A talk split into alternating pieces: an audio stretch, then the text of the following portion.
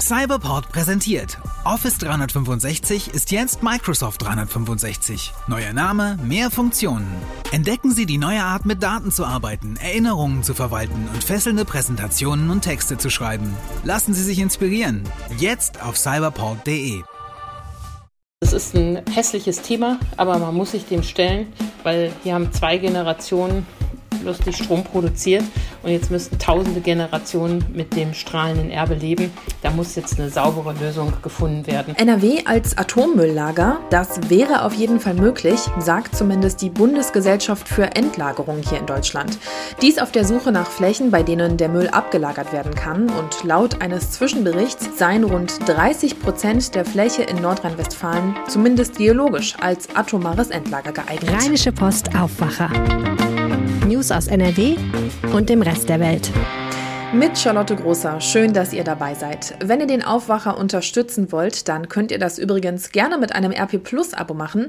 Wir freuen uns auch, wenn ihr den Podcast euren Freunden weiterempfehlt oder ihn in eurem liebsten Netzwerk teilt. Hier in NRW könnte in Zukunft atomarer Endmüll gelagert werden. In 20 Monaten werden in Deutschland die drei letzten Atommeiler abgeschaltet. Bis ein Standort für die Atomreste gefunden ist, wird es aber noch Jahre dauern. Eine erste Prüfung hat jetzt ergeben, dass sich hier in Nordrhein-Westfalen einiges an Fläche dafür eignet. Wirtschaftsredakteurin Antje Höning im Landtag in Düsseldorf wird gerade gezeigt, wie diese Standortsuche funktioniert. Und du hast dich damit auseinandergesetzt. Und da hat der Chef des Bundesamtes für Sicherheit der nuklearen Entsorgung, langer Titel, gesagt, man muss jetzt Tempo machen bei der Standortsuche. Antje, erstmal hallo, schön, dass du hier beim Aufwacher mitmachst. Hallo, sehr gerne.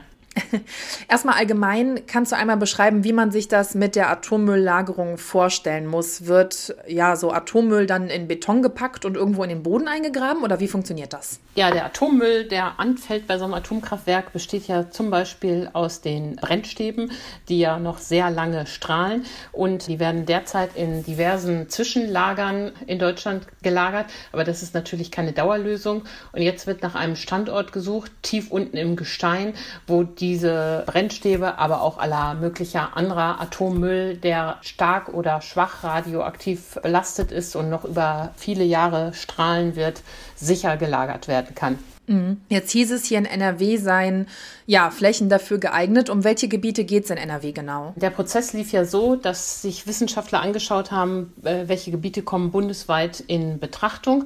Und da haben sie grundsätzlich von den geologischen Voraussetzungen her 54 Prozent der Fläche in Deutschland für grundsätzlich geeignet erklärt. In NRW sind es rund 30 Prozent.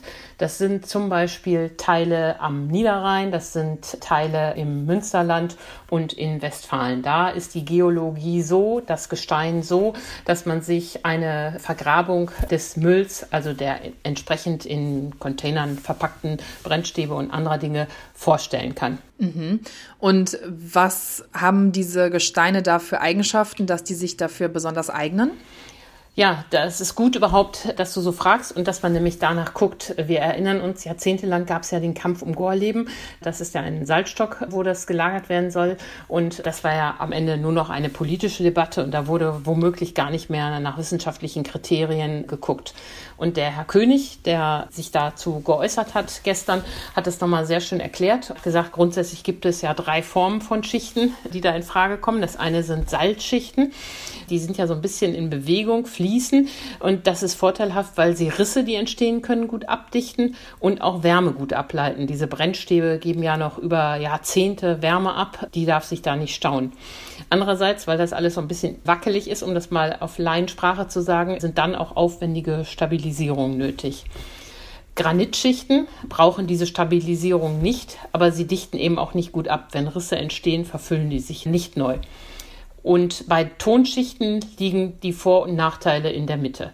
Und wenn man auf die Karte schaut, die die Experten zeigen, dann haben die eben in Nordrhein-Westfalen die Gebiete markiert, wo solche Steinschichten besonders gut vorhanden sind oder aber auch Tonschichten. So sind die auf diese Gebiete gekommen. Mhm. Und wie wird da jetzt der Standort bestimmt? Ja, das ist ein total kompliziertes Verfahren, weil natürlich keiner den Atommüll haben will. Also alle wollen aus der Atomkraft raus, aber den Müll will ja gar keiner haben. Und deshalb haben sich Bund und Länder auf ein kompliziertes Verfahren geeinigt, wo erstmal so wissenschaftlich geguckt werden soll, wo geht's. Dann gibt es ganz viele Expertengutachten, Bürgerbeteiligung. Und dann soll als nächster Schritt die große Zahl der möglichen Standorte eingedampft werden auf eine kleinere Auswahl. Und dann soll nochmal geguckt werden, dann sollen sogar an diesen in Frage kommenden Orten Probebohrungen zum Beispiel gemacht werden, um festzustellen, ob das wirklich gut geht. Und ganz am Ende, aber das wird noch Jahre dauern, werden sich dann zwei Standorte in diesem Verfahren rauskristallisieren und dann soll es eine finale Entscheidung zwischen diesen beiden Standorten geben. Und wo das am Ende sein wird, ob in Bayern, ob in Nordrhein-Westfalen, in Schleswig-Holstein, das ist jetzt noch gar nicht abzusehen. Und dieses Thema fassen natürlich Politiker auch mit sehr spitzen Fingern an. Mhm.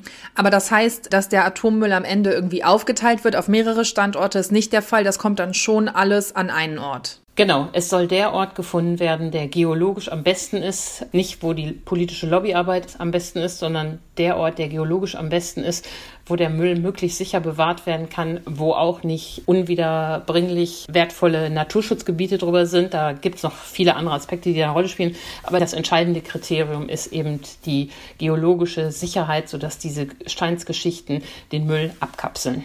Mhm. Jetzt hast du es mal ganz kurz äh, angeschnitten gerade. Abgesehen von der Geologie sind da noch andere Sachen relevant. Was denn zum Beispiel? Es ist eine Frage, was da drüber ist und wie tief man runter kann. Deshalb hat man zum Beispiel in Nordrhein-Westfalen das Ruhrgebiet ausgeschlossen. Da ist ja Steinkohlebergbau, der auf 1000 Meter geht. Das geht alles viel zu weit runter. Da wäre die Sicherheit zwischen unten im Gestein und oben überhaupt nicht gegeben, zumal es da ja auch immer noch Einstürze von Stollen und dergleichen gibt. Also das Ruhrgebiet ist raus, aber der Tagebau, der Braunkohletagebau, und das hat mich wirklich überrascht, der ist noch nicht raus. Also auch grundsätzlich ist es auch möglich, dass man Atommüll unter ehemaligen Tagebauen vergräbt das wird dann im Einzelfall vor Ort weiter geprüft. Da geht es auch um so Fragen, wie läuft da das Wasser? Es ist ja ganz entscheidend, dass diese Lagerstätte nicht sozusagen von Wasser belästigt werden kann, wasserdicht ist, weil das ja die Radioaktivität weiter transportieren würde, das Grundwasser gefährden würde und so weiter. Und eben, was ist oben drüber?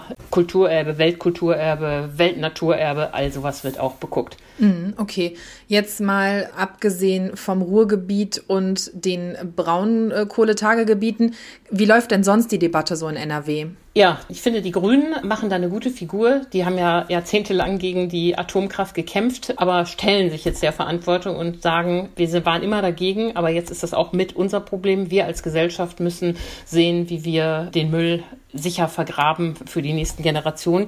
Und diese Haltung kann man auch von allen anderen Fraktionen tatsächlich erwarten, weil es nützt nichts, ob wir dagegen waren oder dafür der Müll ist da, das Problem ist da und da muss jetzt gemeinsam eine Lösung gefunden werden.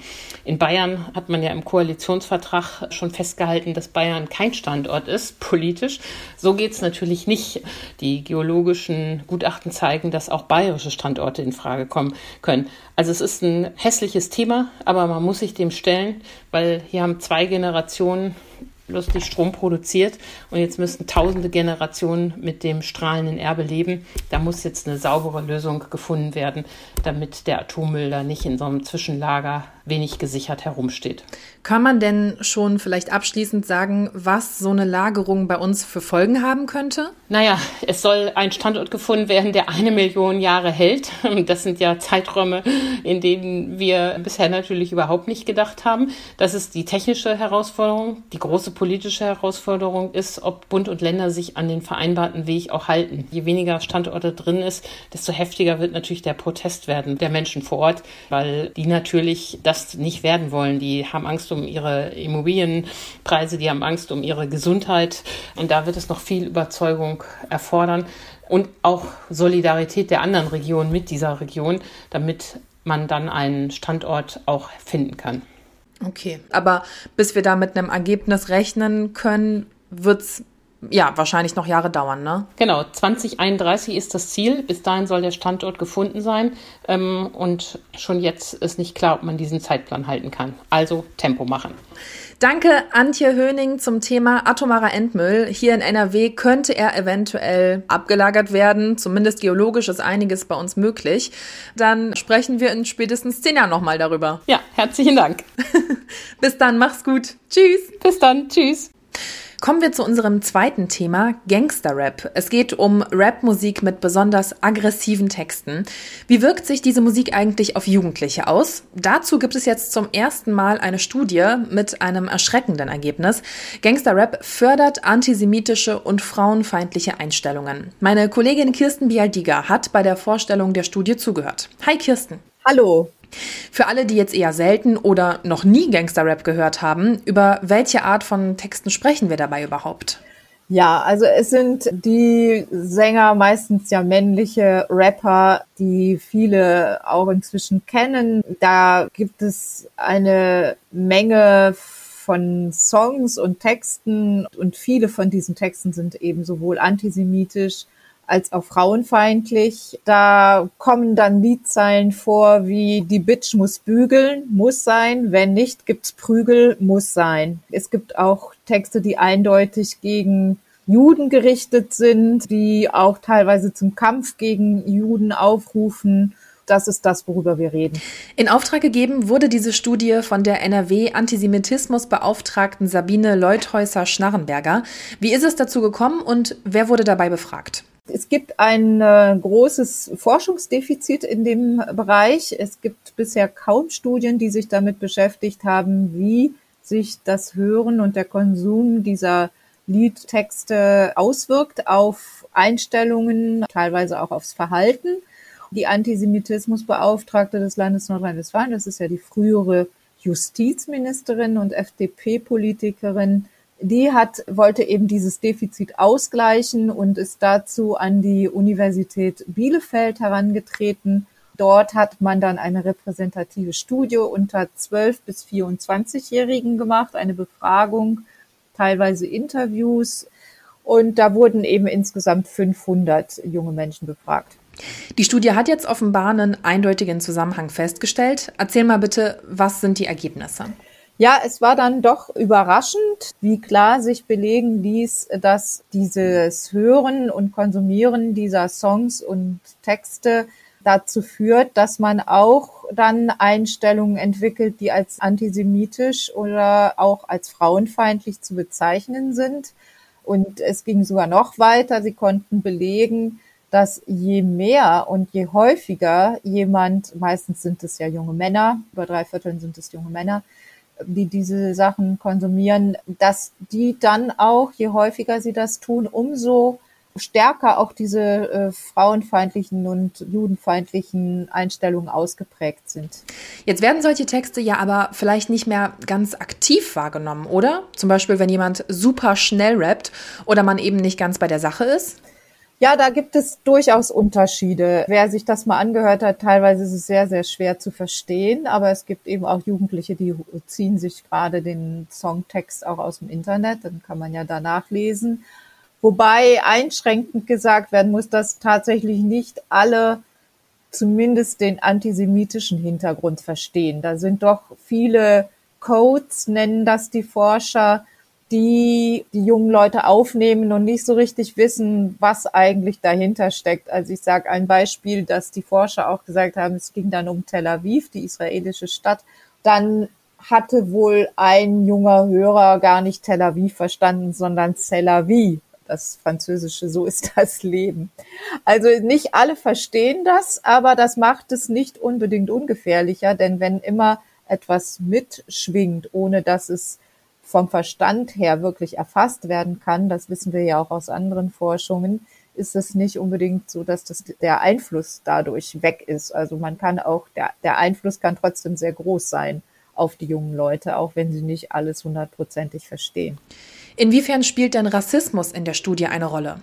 Ja, das ist ganz interessant. Dieser Zusammenhang konnte tatsächlich nicht gefunden werden. Das blieb so ein bisschen offen. Warum nicht? Da gibt es sicher noch weiteren Forschungsbedarf, warum eben ein ganz klarer Zusammenhang besteht zwischen Konsum und frauenfeindlichen und antisemitischen Einstellungen, aber nicht dann bei den rassistischen Einstellungen. Das, das konnte so nicht belegt werden.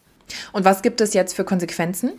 Ja, also naheliegend ist ja, und das wird jetzt auch passieren, dass diese Ergebnisse in Fachkreisen diskutiert werden, um eben auch Konsequenzen daraus abzuleiten. Da wird es eine Fachtagung geben mit Vertretern der Bildungseinrichtungen und mit der Musikbranche. Es gibt auch schon Überlegungen zusammen mit der Schulministerin, wie im Unterricht mit diesen Themen umgegangen werden kann. Da bieten sich ja verschiedene Fächer an das eben auch jungen Leuten dann bewusst zu machen, wann gewisse Grenzen überschritten sind.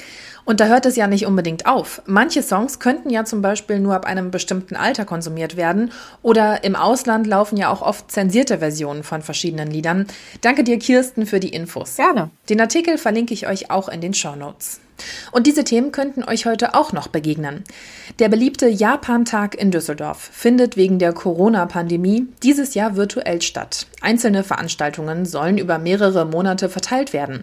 Heute sprechen NRW-Wirtschaftsminister Pinkwart, der Düsseldorfer Oberbürgermeister Stefan Keller und Vertreter der japanischen Gemeinde in Düsseldorf konkret über die Pläne für den Japan-Tag.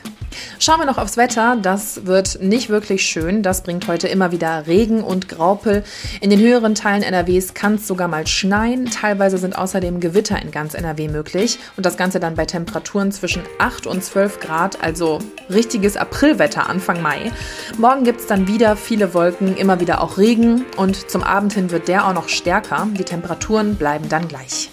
Und das war der Aufwacher. Vielen Dank fürs Zuhören. Habt einen schönen Tag und bleibt gesund. Ciao.